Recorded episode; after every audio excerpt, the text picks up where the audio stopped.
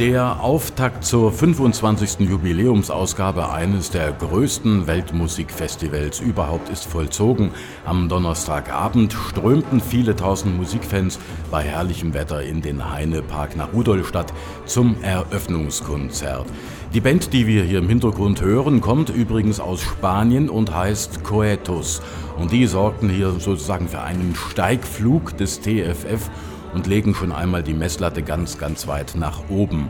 17 Musiker, davon 12 Perkussionisten, präsentieren sozusagen ein Feuerwerk iberischer Musik. Und obwohl das Konzert schon eine ganze Weile läuft, kommen immer noch Fans. Keine Ahnung, wie viele Tausende es mittlerweile hier schon sind, die sich eingefunden haben, aber eines ist schon jetzt ziemlich sicher, diese Jubiläumsausgabe wird den vorherigen in nichts nachstehen. Länderschwerpunkt des diesjährigen Festivals bildet übrigens Norwegen und die Nordeuropäer haben zwölf Protagonisten, also Solisten wie auch Bands, mitgebracht und die werden sich in den kommenden Tagen zwischen Volks- und Kirchenmusik, zwischen Jazz und Rock, zwischen traditionellen und modernem Tanz bewegen. Und wie immer gibt es auch diesmal einen Instrumentenschwerpunkt. Voriges Jahr galt die Aufmerksamkeit ja den Bassinstrumenten. In diesem Jahr ist die Sister dran. Das ist ein vielseitiges Zupfinstrument aus der Familie der Kastenhalslauten. Ja, auf dem TFF werden wir rund 160 Bands und Solisten zu sehen bekommen und heiß wird es ganz sicher nicht nur auf den zahlreichen Bühnen der Stadt und auf der Heidecksburg.